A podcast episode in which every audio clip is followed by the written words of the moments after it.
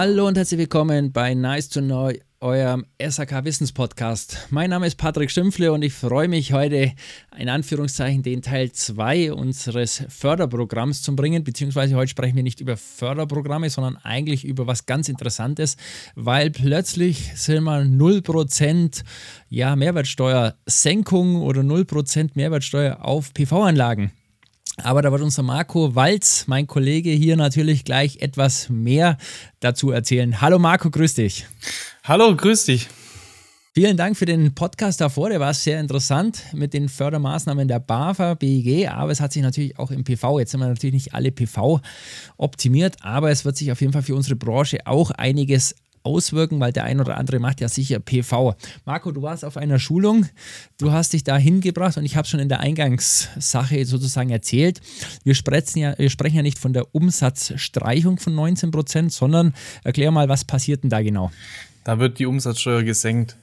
Ähm, ja, ich finde es, gerade PV-Anlagen gehören irgendwo ein Stück weit immer mehr dazu, ähm, weil wir einfach mit unseren Heizungsanlagen, gerade mit Wärmepumpen, auch eine brutal hohe Stromaufnahme haben ähm, denke ich immer, PV-Anlagen kommen immer mehr und gehören mittlerweile auch immer ja ein Stück weit mit zu unserem Tagesgeschäft. Und deswegen sollten wir auch hier ein bisschen informiert sein. Und deswegen war ich da heute auf einer Schulung, war mega interessant.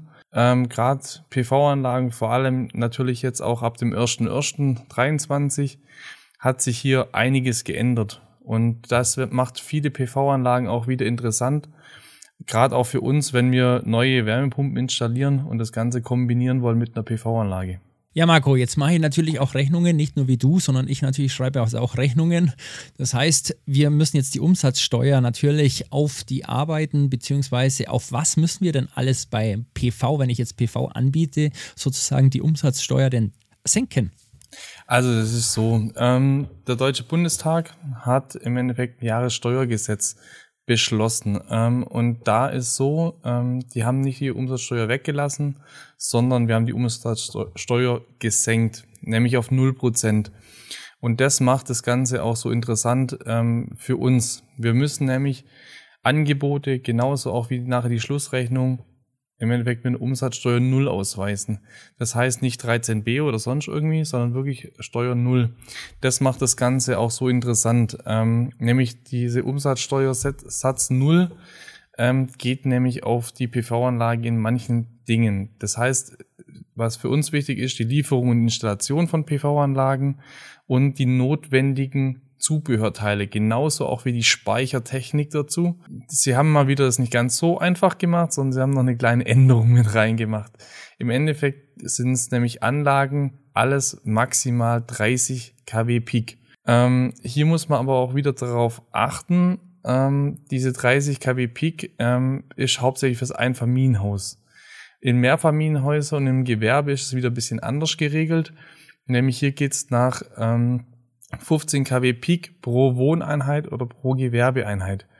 Und hier insges äh, insgesamt maximale kW Peak sind hier 100 kW ähm, pro Steuerperson. Das heißt, gerade wenn, wenn man zwei ähm, Steuerpersonen hat oder so, ist es wieder ein bisschen anders. Da muss man hier ein bisschen einfach vorsichtig sein. Okay, das wird ja für uns dann doch schon ganz spannend. Ja, Marco, jetzt gehen wir mal von dem Normalen. Also ihr merkt schon wieder, auch hier wieder sehr zum Empfehlen, natürlich mit einem richtigen Partner zusammen zum Arbeiten. Also nicht jeder Heizungsbauer kann das natürlich leisten. Die meisten haben natürlich Ahnung und kennen sich natürlich auch aus. Und deswegen sage ich jetzt ganz ehrlich, wir sollten natürlich hier auch wieder zusammen sein. Wir, Marco, wir sprechen jetzt mal von einer normalen Anlage. Das heißt, nur für mich als Verständnis, was muss ich denn oder was darf ich denn alles fördern lassen, beziehungsweise, ja, ich sag mal, Steuer senken lassen? Nennen wir es mal so. Das heißt, da geht es hauptsächlich um die ganze Installation, ähm, so wie die notwendigen Zubehörteile und den Speicher. Das heißt, alles, was dazugehört. Das ist jetzt auch ein bisschen eine Auslegungssache, ähm, was das angeht. Was gehört als Zubehör dazu? Und da sehe seh ich es aus eigentlich so, das ist ein bisschen noch schwierig rauszulesen, aber ich gehe davon aus, dass es so ist, dass auch ähm, E-Heizstäbe mit gespeichert sind, weil die eigentlich als Zubehörteil für eine PV-Anlage gelten. Deswegen müssen wir hier ein bisschen darauf achten. Da warten wir selber noch auf Informationen, genauere. Aber wir gehen jetzt mal davon aus, dass es mit auf Null gesenkt werden kann. Das heißt, wenn der E-Heizstab, den wir ja kennen, im Endeffekt wirklich rein von der PV-Anlage gespeist wird und nicht übers normale Netz, dann ist der sozusagen 0% gesenkt. Nennen wir das so mal, oder? Ja, genau. Wie sieht es aus mit Brauchwasserwärmepumpen? Weil auch die kann ich ja rein theoretisch auf Vollwärmepumpenspeicher oder Wärmepumpen, ja, ich sag mal, ja, im Endeffekt, äh, Entschuldigung, nicht Wärmepumpen, sondern ich meine Solar-PV-Strom ziehen. Wie sieht denn das da aus? Nee, das, also so weit glaube ich nicht, dass man es reizen darf, ähm, weil hier ist eher auch das Zubehör der PV-Anlage gedacht ähm, und nicht ähm, Komponenten, die den Strom nachher verbrauchen. Deswegen wird auch eine Brauchwasser-Wärmepumpe eher Richtung BAFA-Förderung gehen, ähm, wo ich dann im Zuge meines Heizungsaustauschs dann mitfördern kann.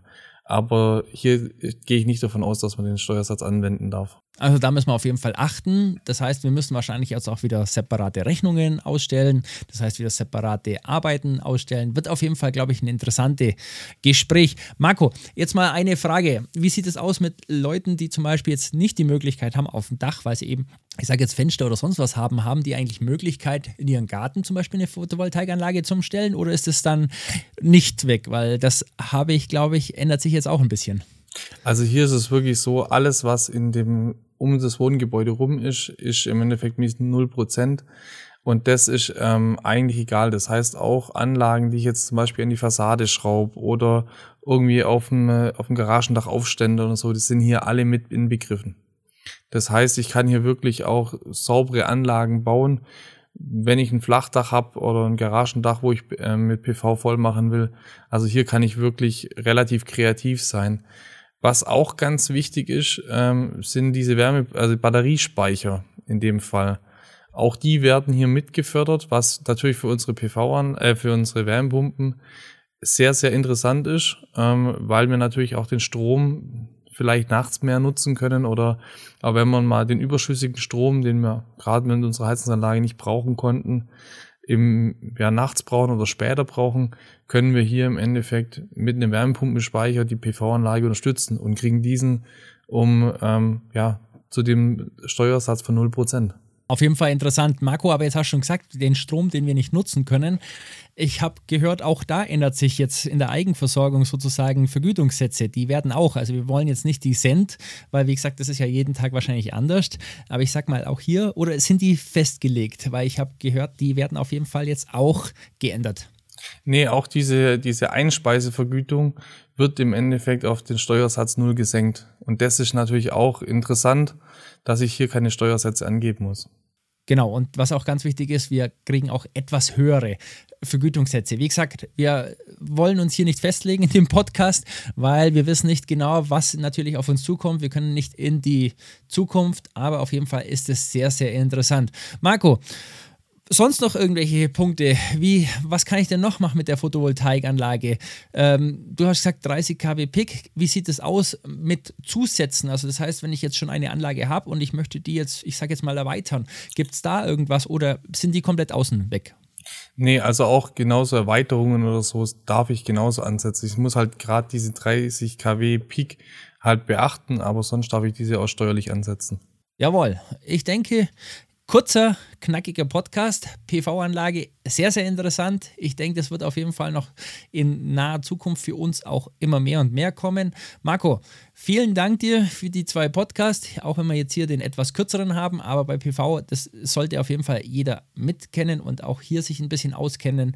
Ich freue mich drauf, Marco, beim hoffentlich nächsten Mal nicht über neue Verordnungen oder wie auch immer neue Förderungen zum Sehen. Wie sieht's aus? Machst du Photovoltaik jetzt oder nicht? Also wir machen PV-Anlagen, ja, und wir machen auch Speichertechnik dazu. Ähm, das wird uns ja dieses Jahr auch ein bisschen öfters treffen. Ja, durch das, dass wir auch noch eine kleine Elektrofirma dabei haben mit vier Leuten, ähm, werden wir das auch mit anbieten.